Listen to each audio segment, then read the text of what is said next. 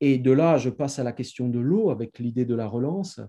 L'eau, oui, c'est tout à fait fondamental pour moi parce que c'est à la fois, d'abord, je ne l'invente pas, il est question d'îles, donc il est question de terres émergées et d'eau qui entoure ces, ces îlots.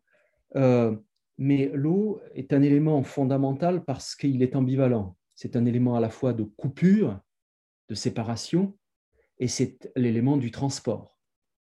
L'enfant est sauvé parce qu'on le pose dans son berceau qui le conduit jusqu'à la grève, et puis c'est l'élément que l'on emprunte par le navire, qui conduit à l'autre île, qui y ramène, etc.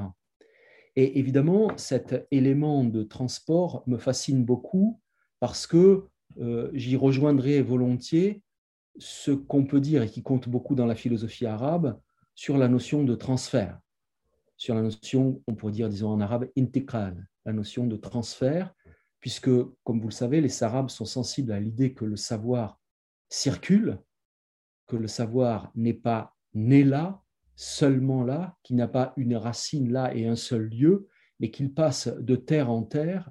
Et cette euh, translation, dirait-on en latin, qui traduit intégral, cette idée de translation, à quoi me fait penser l'eau m'intéresse beaucoup euh, d'un point de vue théorique et d'un point de vue éthique, parce que euh, la translation, c'est la paix.